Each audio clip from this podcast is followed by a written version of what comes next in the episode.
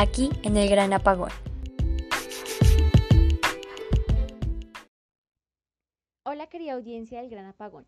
Hoy a pesar de que las medidas de confinamiento en Colombia parecen no aplicar cuando se trata de comercios de grandes superficies, nosotros aún seguimos en casa. Entonces, debido a las circunstancias, decidimos grabar esta reunión por Zoom. Em, así que ante el desarrollo de la literatura española y las preguntas que han surgido de esta misma, hoy hablaremos del libre albedrío. Así que hoy, en el gran apagón, hablaremos de ese tema tan complejo pero tan amplio. Em, entonces, aquí en esta reunión debatiremos sobre la existencia de dicha libertad.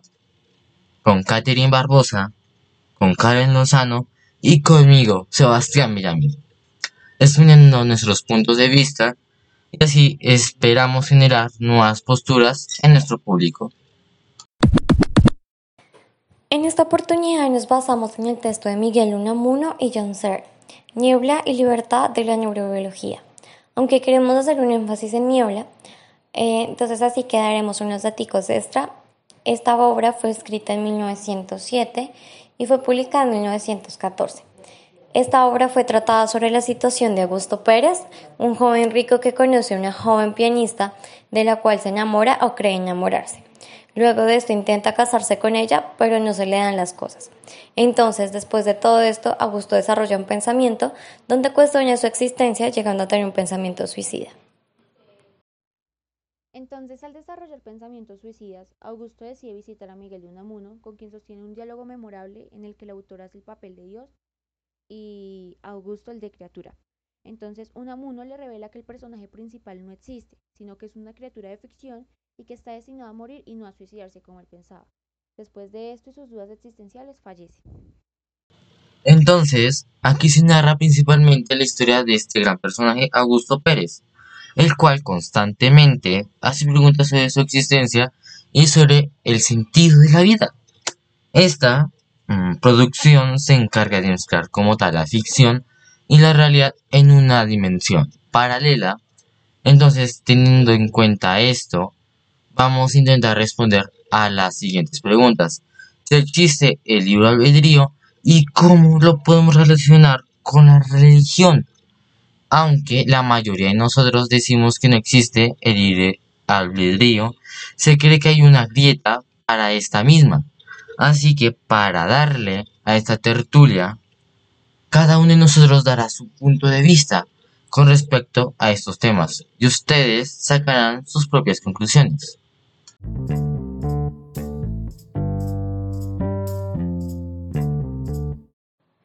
Bueno, eh, para iniciar quería resaltar un comentario que escuché de adultos mayores, el cual decía que al llegar al final de la vida, la ilusión solo se desgarra para dejar al hombre reducido al cuatro cruel de sus errores y sus vicios.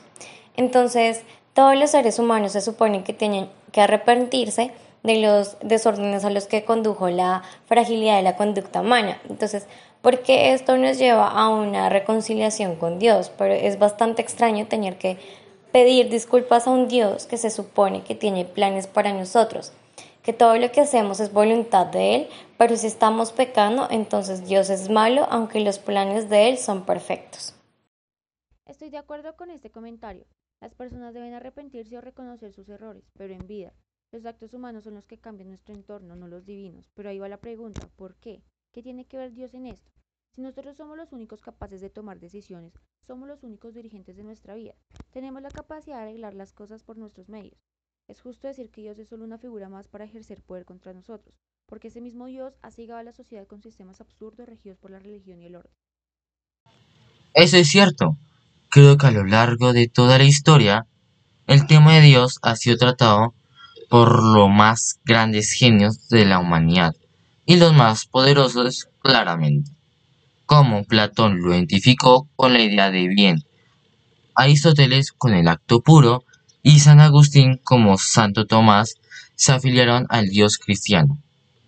Así que lo que realmente hace que la gente crea en Dios no son argumentos intelectuales, porque no sé si ustedes se han dado cuenta, pero la mayoría de la gente cree en Dios porque les han enseñado a creer desde su infancia.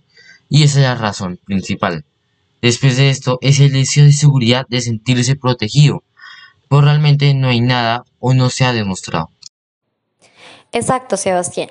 Y un ejemplo directo de esto puede ser cuando en el transcurso de la hora de niebla, el personaje principal necesita de alguien que le dé una opinión o lo oriente según él para su bienestar.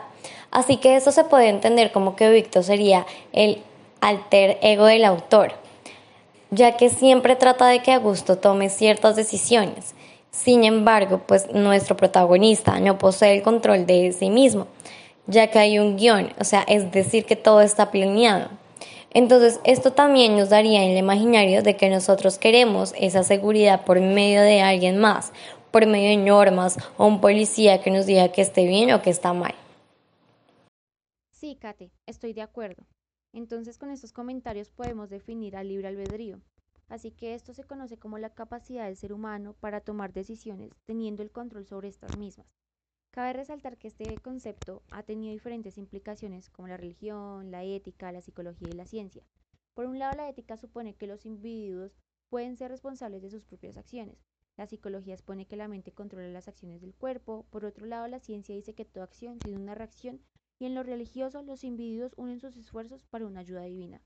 Entonces, teniendo esto en cuenta, aún creemos que somos libres. Cuando decido qué comer, qué estudiar o con quién casarme, verdaderamente tomé una decisión o hay algo que determina absolutamente todo lo que hago y decido. Y próximamente tengo una sensación de libertad que es solo una ilusión.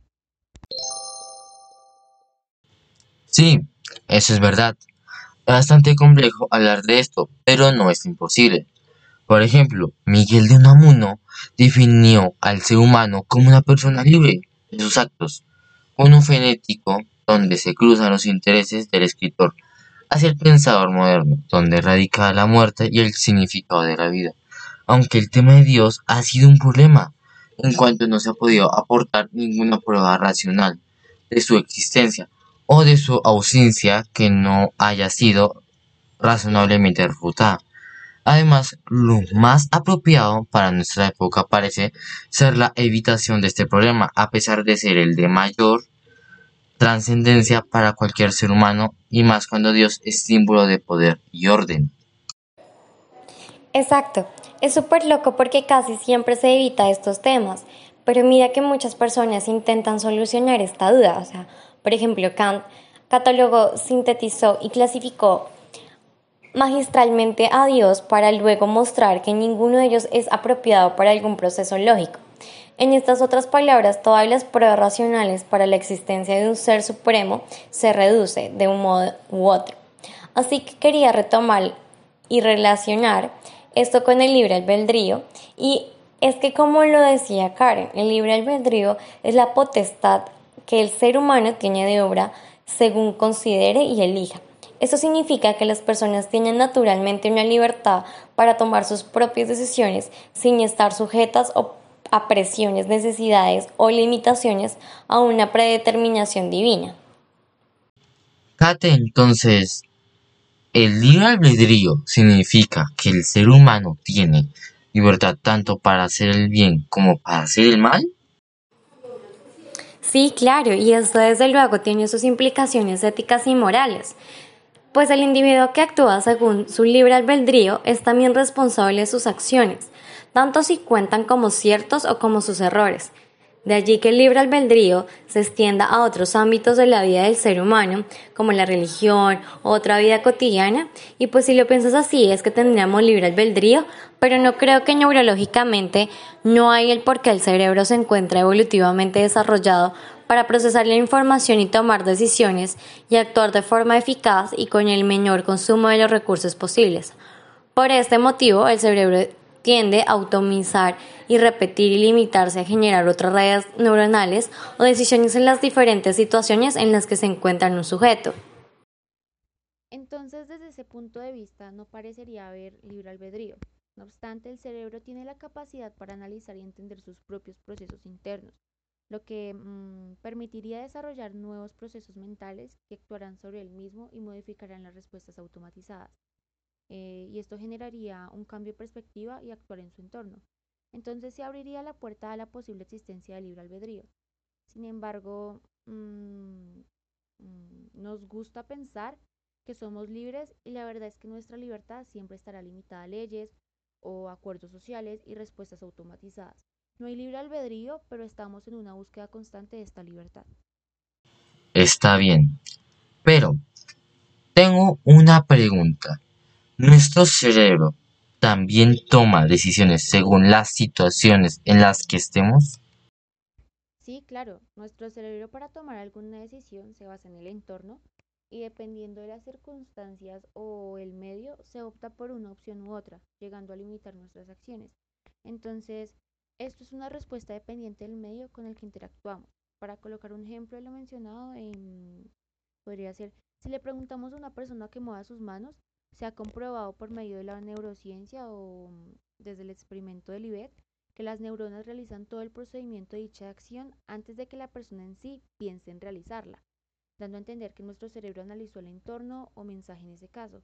Nosotros solo reaccionamos a las órdenes del mismo. Vale, vale. Ya voy entendiendo más, pero la sociedad también tiene que ver algo en la toma de decisiones. Mira, Sebastián, desde el concepto de sociedad siempre se nos da inculcado la idea de que somos libres y podemos tomar nuestras propias decisiones sin que nadie influya en las mismas.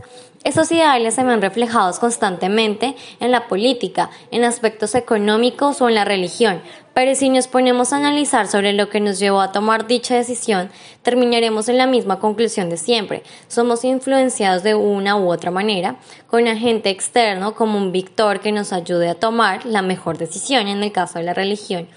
Un Dios que nos diga que esté bien o que está mal. Vale, gracias. Es que esto es algo complejo de entender. Entonces, eh, por eso Augusto, a pesar de creer que sus acciones son libres y propias, en realidad ya estaban escritas por uno mundo, sin importar las decisiones que tomara. Su vida llegaría al mismo final trágico. Sí, señor. Y esto se debe porque el autor quiso que llegara a suceder una o dicha acción. Y si se dice de esta manera, el autor tomaría la postura de Dios. Entonces es aquí donde Unamuno dice que si todo está planeado, no hay libre albedrío. Si Dios tiene planes para mí, ¿para qué hago las cosas? Si soy inmortal, ¿de qué forma tiene sentido vivir la vida? Y pues esto se resuelve con el hecho de querer ser inmortal. Y la religión mantiene esto, porque la religión dice, vamos a vivir más allá de la muerte, y por eso hacemos cosas en vida para llegar a ver a Dios. Esas cuestiones y otras citas en el libro nos dice que no existe libre albedrío, aunque estímulos del entorno nos controlan y creemos que tenemos libertad cuando no es así. Pero eso también depende de la perspectiva del sujeto. Se podría decir que estas historias tienen el final abierto y más en este tema. Bueno, eso es verdad. Pero, entonces, en el momento que nos vemos influenciados por otras personas no estamos haciendo uso de nuestro propio albedrío. Aparte de todo esto, siguen existiendo leyes y mandamientos bíblicos y aunque estés en tu derecho de romperlos o no, siempre vendrá un castigo. Por ende, estamos sometidos a las circunstancias. Por eso no somos libres de romper las normas. Bueno, Villa, es que es extraño porque dijiste uno decide si rompemos las normas o no porque el ser humano es capaz de hacerlo, pero se encuentra sometido a cumplir ciertas cosas de por medio. Hay manipulación y miedo, y eso es la mayoría de nuestras situaciones cotidianas. Por ejemplo, los críticos de Epicuro eh, argumentan que el mal es parte del plan divino de Dios, como una prueba para que los hombres demuestren sus virtudes, y pues realmente esto no sería moralmente correcto. Por otro lado, es posible que todo simplemente es sin que sea el efecto de alguna causa dirigida razonable y sabiamente, que los efectos naturales deben ser o tener causas naturales sin que exista necesidad de suponer que tenga un origen sobrenatural, tal como un Dios, eh, quien como ya dije requería de mucha explicación, pero que por sí mismo no explicaría nada.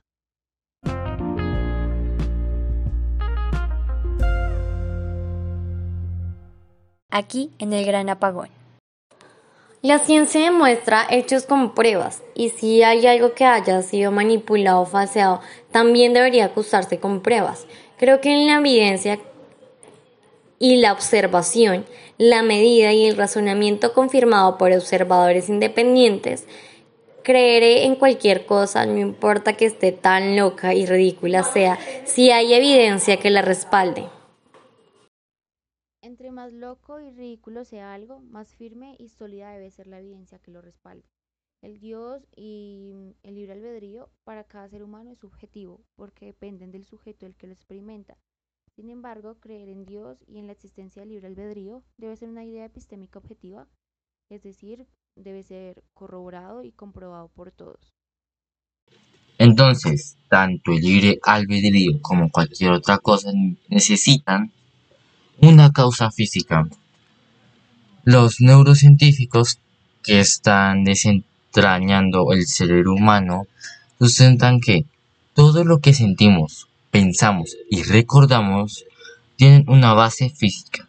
Cuando se hace esto, las redes neuronales en nuestro cerebro se disparan, donde las neuronas en conjunto contienen pensamientos, sentimientos, emociones y en general reacciones.